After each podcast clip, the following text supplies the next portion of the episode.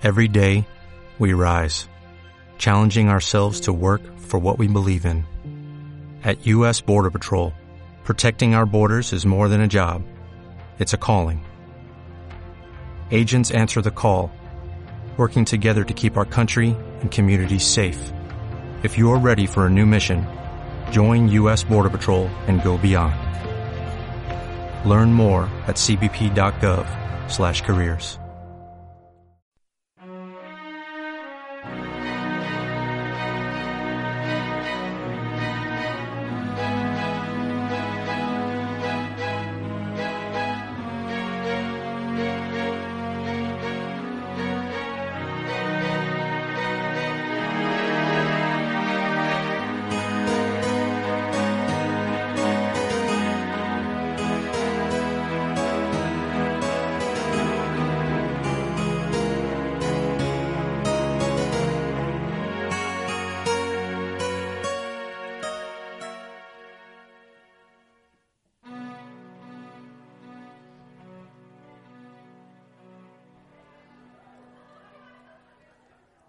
Disculpad la tardanza, queridas. Es que ayer tuve una noche bastante problemática y esta mañana he estado entreteniéndome viendo esa, ese teatro que me recomendasteis el otro día. The Good Place creo que se llama. ¿De qué estabais hablando mientras estaba llegando? Pues precisamente de eso. Y de y señora de mi corazón, Tania Yamin. Pero cuenta qué te ha pasado. Ha sido una noche muy, muy larga.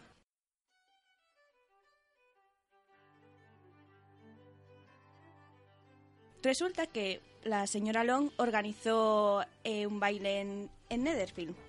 Y allí por fin pudimos conocer al señor Bingley, que vino acompañada de sus hermanas, su cuñada y, aquí viene yo más importante, del señor Darcy. El señor Bingley, la verdad que es un caballero, estuvo bailando con todas las damas que había en la fiesta y con mi hermana Jane, por supuesto, porque era es maravillosa, bailó dos veces.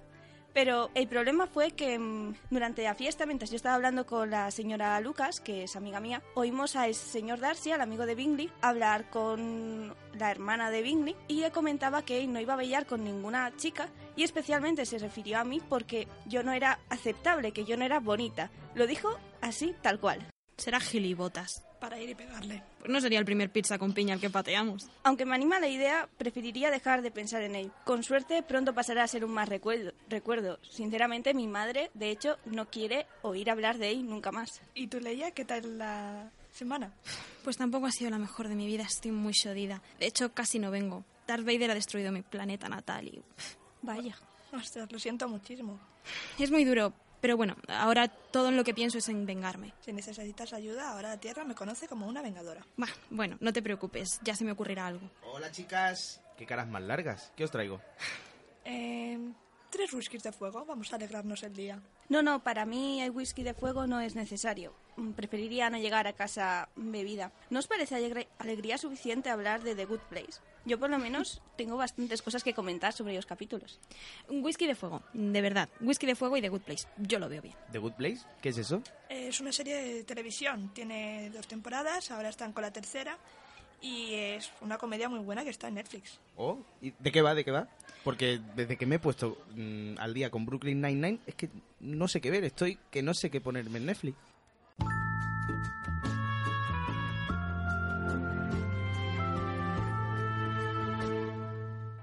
Pues de hecho esta te va a gustar.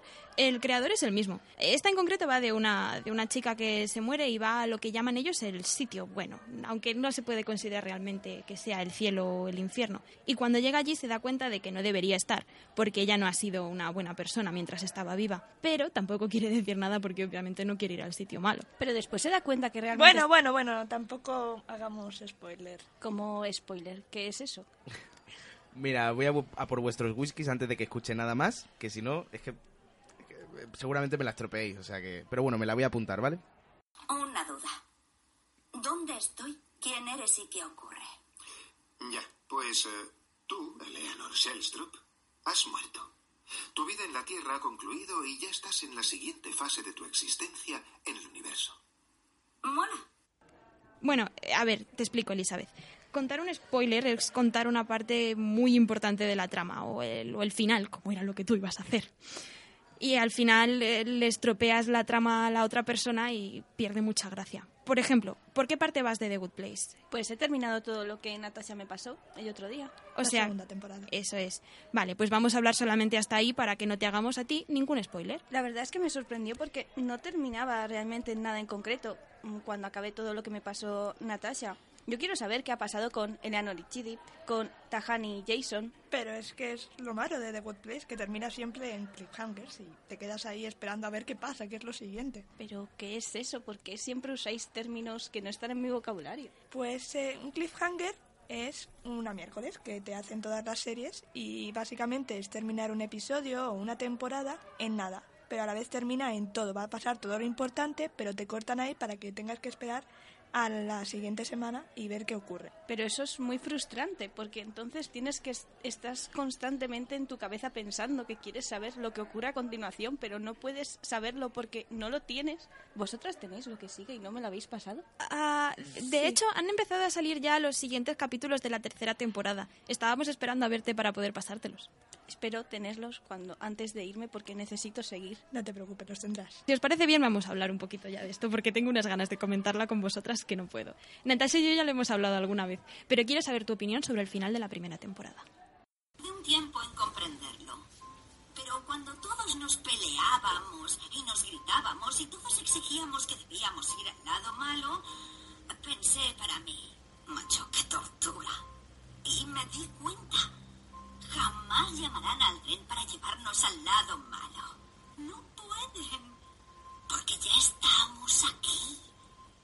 Este es el lado malo.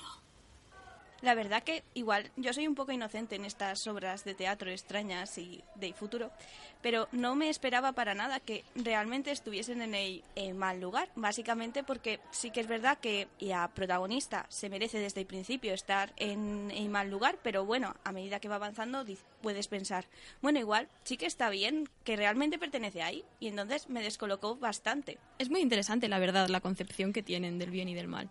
Sí, de hecho te quedas ahí un poco eh, sorprendido porque no es solamente Leonor la que termina en el mal lugar, son todos los humanos. Sí, de hecho, en el caso de Chidi, pensando en cómo es, yo creo que es incluso alguien que a mi madre le gustaría como futuro yerno. Bueno, no sé si a tu madre le gustaría que Chidi sea negro, pero, pero es, es discutible, sí. Yo creo que a lo mejor si le A lo cogiera la cariño... personalidad de no poder decidirse te gusta. Sí, puede, puede ser. Bueno, eso es igual la única parte que quizás a mi padre yo creo que le pondría un poco nervioso. Ah, bueno, volviendo un poco sobre la sobre um, la concepción del bien y del mal. Yo entiendo que en tu época, Elizabeth, es todo bastante más religioso de lo que es ahora. ¿Qué piensas tú sobre el bien y el mal y el cielo y el infierno y, y Pero todo eso? una cosa, ¿vosotras no vais a misa? Ah, De vez Mm. en cuando, cuando tengo alguna misión por ahí, pues sí, me acerco y mato a...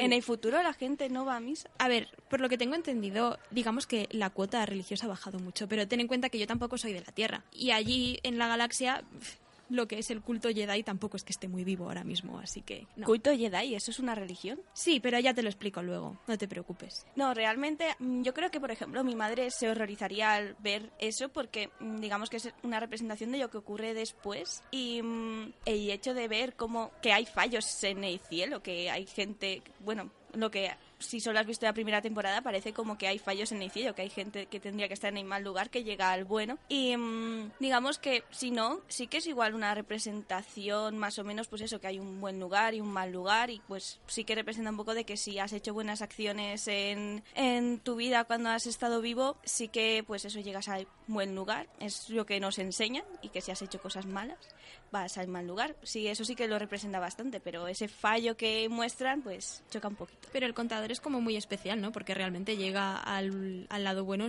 gente, muy, muy poca gente. Tienes que haber sido una persona excepcional para ir al lado bueno. Yo creo que si eso, eh, si esa percepción de, de la, de la vida más allá de la muerte fuera real, aquí y se supiera en la Tierra, mucha gente ya lo daría todo por perdido. Es que teniendo en cuenta que solamente al lugar medio llega una única persona, Porque claro, eso, eso no lo hemos comentado, no solamente hay un, un lado bueno y un, y un lado malo, sino que hay un lado medio en el que hay una persona, una mujer a la que han dejado allí porque sus acciones su balanza, digamos, ha quedado completamente equilibrada y no sabían a, a, dónde mandarla. Entonces la han dejado en un sitio, en una casa perdida en mitad de la nada, donde no es que su vida sea muy mala, pero tampoco es buena. Siempre es como un poco frustrante. No está mal tampoco como.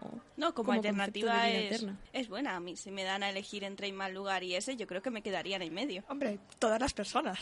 Básicamente porque en el, en el lugar malo, el mal lugar, hay un montón de demonios que quieren torturarte por toda la eternidad. La verdad es que. Y te están torturando y no siempre de las mejores formas. A mí lo que más me intriga ahora mismo es cómo será el verdadero eh, lado bueno, porque lo que se ve en la primera temporada de la serie y también en la segunda es un, es un, un barrio construido por uno de los demonios que realmente es el, el lado malo porque se están haciendo pequeñas frutadas a los personajes que no hacen que realmente eso sea el lado bueno, pero ¿cómo sería el lado bueno real? Yo creo que sería algo parecido, sería un barrio ideal con todo lo que cada uno quiere y que se cumplen sus sueños y que son todos felices. Yo creo que sería todo lo contrario, fíjate, porque en buen lugar hecho por un demonio está cogiendo todos los tópicos que pueda pensar el demonio, todo de ahí debe haber unicornios y mariposas y debe ser maravilloso y no. yogur helado. Y yogur helado que en realidad es una señal de que se están en el mal lugar. Exacto. ¿A quién le gusta el yogur helado? A mí me gusta el yogur helado. ¿Qué es el yogur helado? Terrestres. Uh, comida. Comida, pero no está buena. Sí que no está. Luego te llevamos a comer comida. Vale, me parece bien. el caso es que el demonio piensa todo lo que debe estar en el buen lugar, pero no se imagina realmente cómo es. Bueno, pero mmm, no sé, yo creo que el buen lugar, si es un sitio en el que todos deben estar felices, pues eso tendrá yo creo que será eso, un mundo ideal con todo lo que tú quieras para vivir feliz el resto bueno, iba a decir el resto de tu vida, pero si tu vida ha acabado, el resto de tu... ¿Otra vida? Sí, bueno, vale, me parece bien. De todas maneras, tiene que ser un poco aburrido, ¿no? Vivir el resto de la eternidad en un mismo sitio con la misma gente y con tu alma gemela, que yo es un concepto que de verdad que no... Lo de alma gemela yo sí que no, no, no, no lo entiendo. Quiero decir, me parece que lo de alma gemela es un poco quizás absurdo. Es otra de las cosas que introducen, yo creo, los demonios de el sitio maravilloso este, que es el buen lugar. ¿De qué tiene que haber ahí? El alma gemela de cada persona. Pero claro, tiene que coincidir que las dos almas gemelas mueran en el mismo momento. Y efectivamente, imagínate que te pasas 200 años de eternidad solo, perdido, en el lado bueno, y tienes que esperar todo ese tiempo hasta que se muera tu alma gemela que realmente no habría nacido cuando tú te has muerto aún. Es que es muy triste. Da ganas de no querer vivir, estar allí en el lado bueno. Sí, yo la verdad es que no me imagino cómo puede ser el verdadero lado bueno. Aunque hay que decir que si tuviese que elegir una alma gemella, Tajani sería maravilloso. Yo también Estamos, estamos todos de acuerdo sí. en ello. Aunque no Eleanor. Hay que recordar que al principio de la, de la primera temporada Tajani es su enemiga máxima. La ponen, a, la ponen como su vecina para que sea todo lo que ella odia en la vida.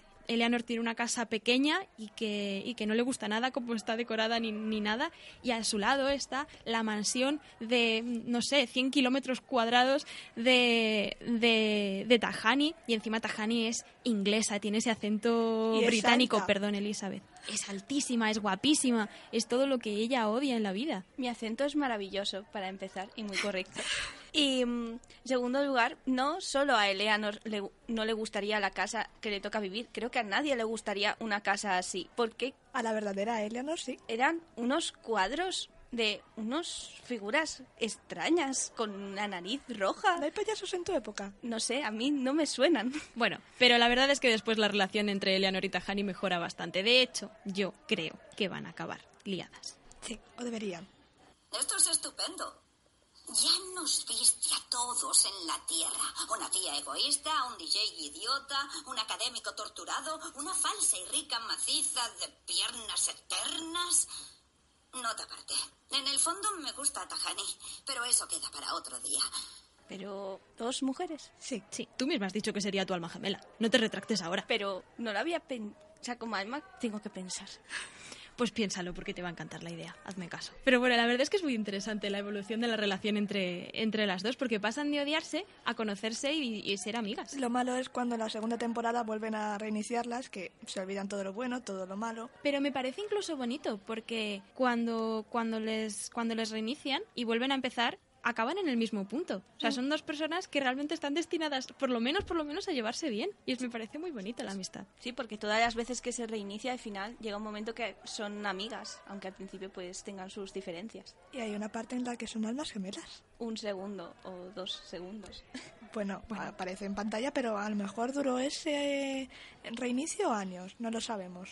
Yo es el único reinicio que tomo por válido. Otra cosa que me encanta, por cierto, es la que las muertes de, de los cuatro personajes principales son todas ridículas. Me encanta. O sea, es que es como muy triste porque yo no, no sé cómo yo cómo me moriré, pero, pero ojalá que no sea de una forma tan ridícula como La suyas. peor yo creo que es la de Jason. Sí, bueno, no hemos hablado de Jason. Jason me parece un personaje. En el futuro los jóvenes son así. Algunos. Depende de cuánto hayan fumado. Sí. ¿Y bebido? Me preocupa mucho el futuro, realmente. No me...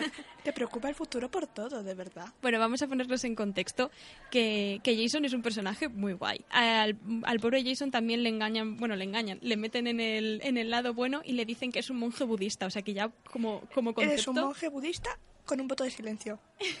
Sí, realmente tiene que ser frustrante no poder hablar cuando la gente está comentando cosas a tu alrededor. Pero está muy bien porque todo lo que dijera esa persona iba a sonar muy estúpido y no, no cuadraría con que fuera un monje budista. Así que No.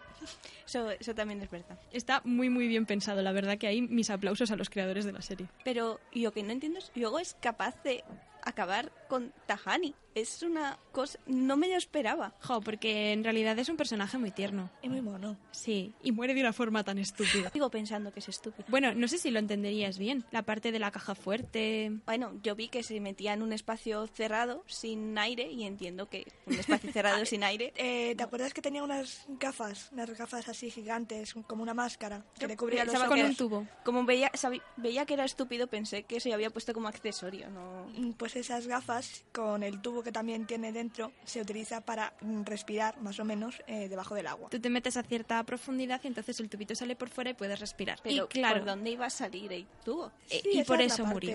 Se metió en una Hola. caja fuerte. Vuelvo a subrayar que es un estúpido. Efectivamente. Pero bueno, la más, la muerte más, más, más ridícula al fin y al cabo es la de Eleanor. O sea, por favor, está siendo estúpida con una persona, tira una botella o no, o se le cae una botella de, de Margarita. margarita, vodka, algo así, al suelo y le atropella una hilera de carritos de la compra que sí, la arrastran hacia la carretera y hace que le atropelle un camión gigante. Sí, que me quedé un poco... mm, Esas cosas gigantes que se mueven son los carruajes del futuro, entiendo. Sí. Me gustan, van rápido. Y no tienen que utilizar animales. Eso está muy bien. Pues sí, la verdad, pobres caballos. Ahora los utilizan para otras cosas. Otra co- a mí una cosa que me llamó la atención de la serie es que Chidi les intenta enseñar a ser buenos para que en la primera temporada para que mm, digamos eh, encajen en el buen lugar y empieza a enseñarles filosofía. Me llamó la atención que en algún momento hablan de Schopenhauer. Claro, hablan de él como si estuviese muerto, pero para mí está vivo y es extraño. ¿Y qué opinión tienes de Schopenhauer? No, nada, no, era un dato que me resulta extraño que hablan de gente que como si estuviese muerta y para mí está Claro, viva y es un poco confuso. Claro, es la verdad.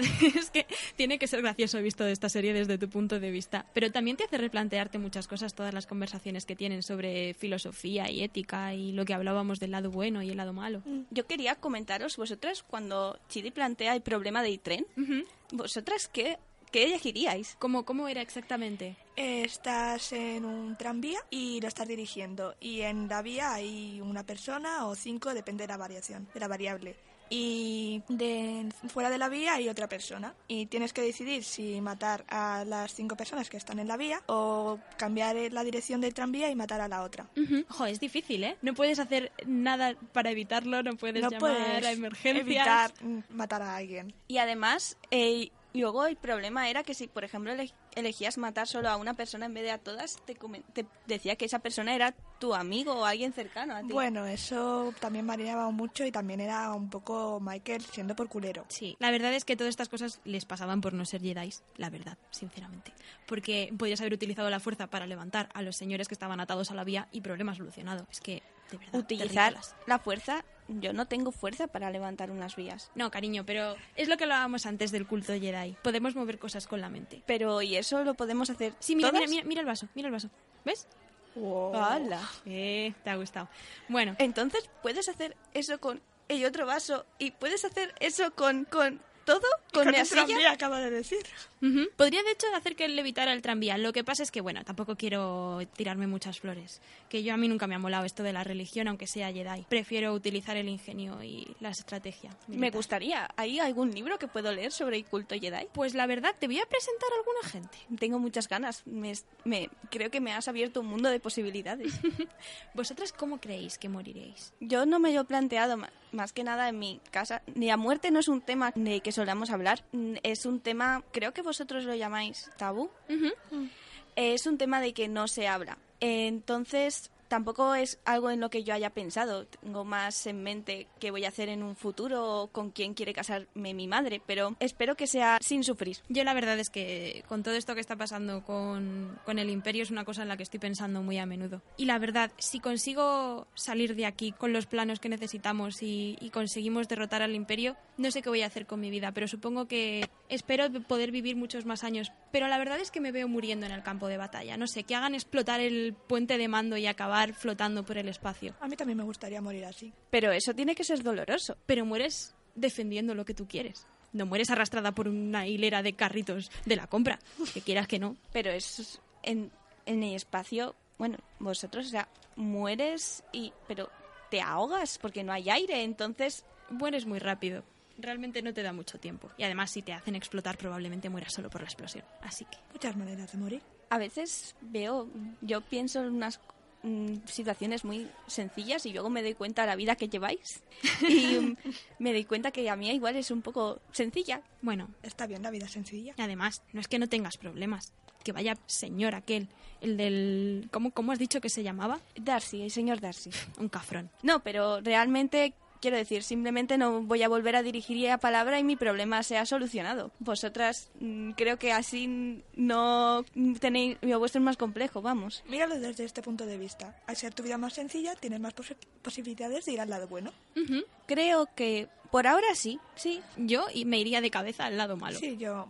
Estoy convencida. Bueno. Porque cualquier cosa la toman como algo malo. Es que mi vida es demasiado gris para tener que ir diciendo, no, lo he matado, no lo he matado, he hecho esto, no lo he hecho. Mm. Bueno, pero realmente igual podríais ir a un juicio y podrían decidir si entráis en el lado bueno o en el lado malo, con la jueza, que la verdad que es un personaje un tanto peculiar, la jueza de The Good Place. Me gusta mucho. Es muy guay. A mí me gusta especialmente porque, porque es, una, es, una mujer como muy... Sí, es, es muy peculiar. No es la, la típica imagen que tendrías de, de un juez del universo o una jueza del universo que tendría que ser mucho más seria. A mí me dio pena porque parecía como que no mucha gente pasaba por allí y se la veían bastante aburrida. Sí, la pobre. De hecho, en la tercera temporada... Spoiler. Jolín. Necesito que me paséis la tercera temporada. Vale, no te preocupes, no te preocupes que te la pasamos, aunque todavía no está entera. Habrá que esperar por lo menos, no sé, un mes y medio más. Como no está entera, pero los teatros no se hacen enteros. No, te lo van dando por partes, como las novelas por capítulos. Ah, entiendo, entiendo. Pues lo mismo. Se ha vuelto a hacer yo días por capítulos. Sí. Sí, hija, sí. Es horrible, la verdad. Yo he estado reflexionando de qué pasaría si yo estuviese en la situación de Eleanor si llegase a un lado bueno o falso. Y yo creo que lo primero que me pondrían sería a mi madre con un ataque de nervios. Yo creo que eso sería demasiado, eh, demasiado obvio que no estás en el buen lugar. No, pero la pondrían primero como agradable, porque mi madre es agradable de vez en cuando. O yo creo que pondrían a mi padre y a mi madre. Mi padre desaparecería por causas misteriosas. A mi madre le daría un ataque de nervios. Y entonces me daría cuenta de que no estoy en el buen lugar. Pero lo descubrirías muy rápido, ¿no? Bueno, no lo sé. He estado pensando, tampoco lo tengo muy claro. O podrían poner a alguna de mis hermanas, excepto Jane, con alguna de sus historias con los de la brigada, poniéndome de los nervios a mí en vez de a mi madre. ¿Y tú, Natasha? Yo no tendría nada de ropa negra. Vale. Es cierto que eso creo que... Pero también lo descubrirías enseguida. ¿O no? ¿Qué clase de hogar mágico y divino no tendría ropa negra? imagínate que es un armario súper gigante y yo aún no he llegado a la sección de ropa negra. Y tengo que estar ahí buscando de, oh, ropa azul marino oscuro o ropa roja oscura. ¿Dónde está el negro? No hay negro. Realmente no sé qué haría si te invito a alguno de los bailes de Netherfield. Iría de negro. No puedes ir de negro, vamos de blanco. Tendrías que llevar vestido también, Natasha. A ver, eso puedo hacerlo. Pero lo de Pero blanco... blanco. Yo tampoco creo que estuviera hecha para ir a esos bailes. No sé, yo creo que en mi lado bueno o falso, creo que mi lado sería mi vida ahora mismo. Joder. Una, que, que tuviera que estar en una nave rodeada de inútiles y no poder hacer nada para que hagan las cosas bien. Leia, que seguro que pronto se soluciona. Ten fe. Eso espero, porque de verdad están tardando la vida en venir a buscarme. Yo es que me arrepiento tanto de haber mandado el mensaje de ayuda. Bueno, pero alguien lo recibirá. Sí, sí, espero. A ver, he mandado al mejor androide que tengo. ¿Androide? Sí, sí, ah, son... ¿Es como un Janet? Sí. ¡Oh, Janet! Ay, Janet, me encanta, mi personaje favorito. La verdad que luego estuve intentando documentarme con ese dispositivo que me dejó Natasha después de que me explicase cómo se podía consultar cosas. ¿Tienes buena conexión a internet en tu época? No sé, a mí, Magia. a mí me llega... No sé qué es conexión, yo puedo hacer las operaciones que me explica Natasha. Y estuve buscando y entiendo que Janet es una robot. No, no es una robot y no es una mujer. Lo dice varias veces en la serie. Vaya. No sabemos muy bien lo que es, pero es una señora muy guay. A mí lo que me gusta es que a medida que va avanzando en los capítulos se va humanizando, podría decirse. Sí. Y la verdad que es un poco surrealista en el momento en el que acaba con Jason. Es que, claro, se enamora de Jason en el primer o segundo reinicio y después, 800 reinicios después, sigue enamorada. ¿Qué me decís del capítulo en el que intentan eh, reiniciar a Janet y matarla? Es muy triste. Qué triste. Porque además ella parece que cuando van a dar, al botón se activa un protocolo, pero realmente ya a medida que va avanzando ya yo creo que es ella en sí, ya que les está diciendo que no quiere morir. Me pregunto si reiniciara muchas veces a R2D2, ¿se volvería más inteligente? R2D2 es tu robot. Es mi Janet, sí, se puede decir así. Pues muy interesante, creo que lo voy a probar, pobrecito. ¿Sabéis una cosa muy guay que he aprendido de esta serie? Los demonios. Los demonios me gustan. Yo tenía, bueno, a nosotros la percepción que nos dan de los demonios son seres que dan miedo físicamente. Entonces me llamó la atención de que en el teatro hablan de ellos como, bueno, aparecen como personas como tú, como yo. Sí, pero porque llevan una especie de disfraz, llevan una piel falsa o... Ujú. Es como que se camuflan como si fueran personas para hacerle creer a los cuatro pobres protagonistas que son los demás eh, vecinos del barrio. Está, la verdad es que está bien pensado. Pero cuando aparecen demonios con su aspecto, que se supone que es innatural, a mí no me dio miedo. Y se supone que me tiene que dar miedo. A mí me han dicho que los demonios dan miedo. ¿Por qué no me dan miedo?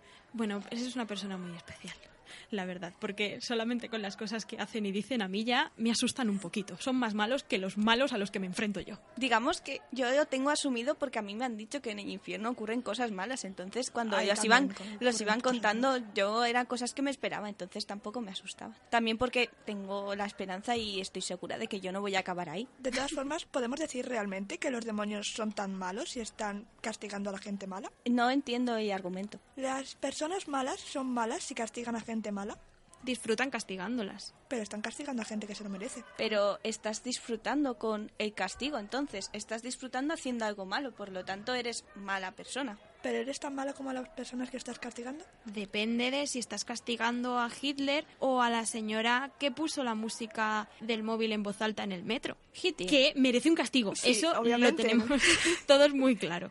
No vuelvo a repetir experiencia montando en el metro de la Tierra. Hitler. Ese es un personaje del futuro. Sí, sí. Y da gracias de que no vivirás la época en la que él viva. Bueno, es que no me sonaba y entonces... Pero Para que la te verdad que... una idea, es como Sean, el que en la primera temporada hacía del juez del universo, que luego se, te das cuenta de que es un personaje súper malvado, pues algo parecido. Ese es Hitler. de- la verdad que doy gracias de que moriré en este siglo en el que estoy. No que no llegaré a, a esas cosas del futuro con jóvenes extraños y gente malvada. Mejor morir antes. Bueno, bueno, pero antes de que te dé por morirte, os quería recomendar una cosa que había que he estado escuchando esta esta última semana. Es un es un podcast. No sé si conocéis el término de podcast. Me suena. Creo que mi respuesta es evidente. Pues es, es una cosa en la que una especie de programa de radio. La radio es eh, como, como un coloquio que tú puedes escuchar cuando quieras. Solamente se escucha y no se ve. Y los programadores, los programadores, digo yo, los personajes de la, de la serie y los creadores y, guionistas y toda la gente que ha hecho la serie ha creado un podcast en el que van hablando capítulo por capítulo de, de lo que va a la serie y hacen comentarios y de cómo, fueron, cómo fue para los actores y demás. Y es muy guay porque de hecho la mitad de los actores no sabían cuando empezaron a actuar que ellos iban a estar realmente en el lado malo. Entonces, digamos que prácticamente su sorpresa fue interpretada, pero a la vez no. Hay un vídeo de eso y las reacciones son muy buenas. Te lo vamos a pasar por WhatsApp también, Elizabeth. Es muy guay. Yo recomiendo mucho, mucho el podcast. Además, también hablan con el, con el creador de la, de la serie, que hemos dicho antes, como es, es el de Brooklyn Nine-Nine también. Cuenta que él se puso seis retos para que tenía que haber en cada capítulo y me parece súper guay. Que fuera me parece que era algo así como que uno fuera, que fueran divertidos, que los personajes tuvieran una evolución para entender que pasan de ser malas personas o que han hecho algún tipo de malas acciones a ser mejores personas, que se formularan distintas preguntas éticas, que es muy guay porque luego nos da para mucho debate, y que todas las cosas que pasaran fueran importantes, que no pasaran cosas solamente porque sí, sino que cada detalle estuviera relacionado y me parece que es lo que mejor han conseguido. Creo que los puntos que has mencionado ahora pensando en todos los capítulos de todas las temporadas, yo creo que ellos cumple a, bastante a rajatabla, bastante estrictamente. Sí, hasta el personaje de Derek, que es el novio de Janet, al final cumple una función y es una función muy importante. Derek me parece estúpido, pero a la vez simpático. ¿A ti todos los personajes te parecen estúpidos o...? No, Chidi no me parece estúpido, solo indeciso. es un poco... Imaginad tenerlo de amigo. Imaginad tenerlo aquí. Es que seguiría decidiendo si quiere un whisky de fuego o no. Eso es fácil. Necesita a alguien que le guíe. Entonces, pues, eliges tú por él y solo el que solo hable de filosofía. Pero tienes que guiarle en todo. Bueno, vamos a ver. Hay, hay decisiones que sí que consigue tomar. ¿Como cuál? Pero seguro, quiero decir. Bueno, decide ayudar a Eleanor. Por ejemplo, es, verdad, que... lo decide la primera, más o menos. Más o menos. Bueno, yo creo que no a la primera, pero al final se decide. Y eso es una decisión que toma. Miércoles, chicas, es tardísimo. Tengo que volver. En teoría sigo encerrada.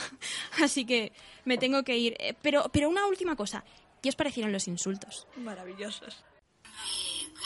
la fruta, ostra, que los parió a todos.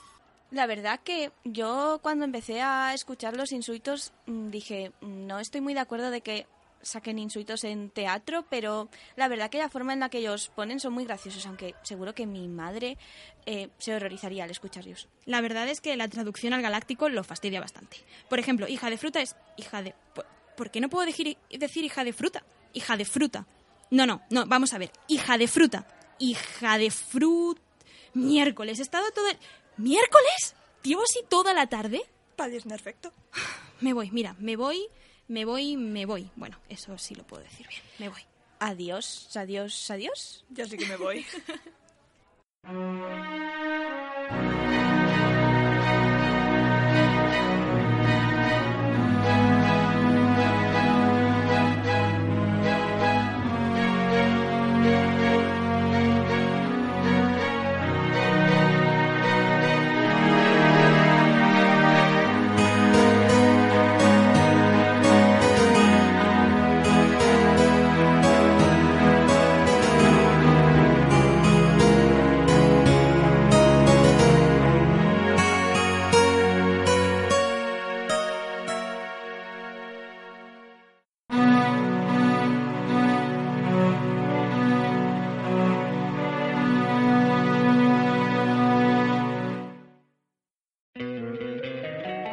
encantaría tener 100 dólares extra en tu bolsillo? Haz que un experto bilingüe de TurboTax declare tus impuestos para el 31 de marzo y obtén 100 dólares de vuelta al instante. Porque no importa cuáles hayan sido tus logros del año pasado, TurboTax hace que cuenten. Obtén 100 dólares de vuelta y tus impuestos con 100% de precisión. Solo con Intuit TurboTax. Debes declarar para el 31 de marzo. Crédito solo aplicable al costo de la presentación federal con TurboTax Full Service. Oferta sujeta a cambios o cancelación en cualquier momento.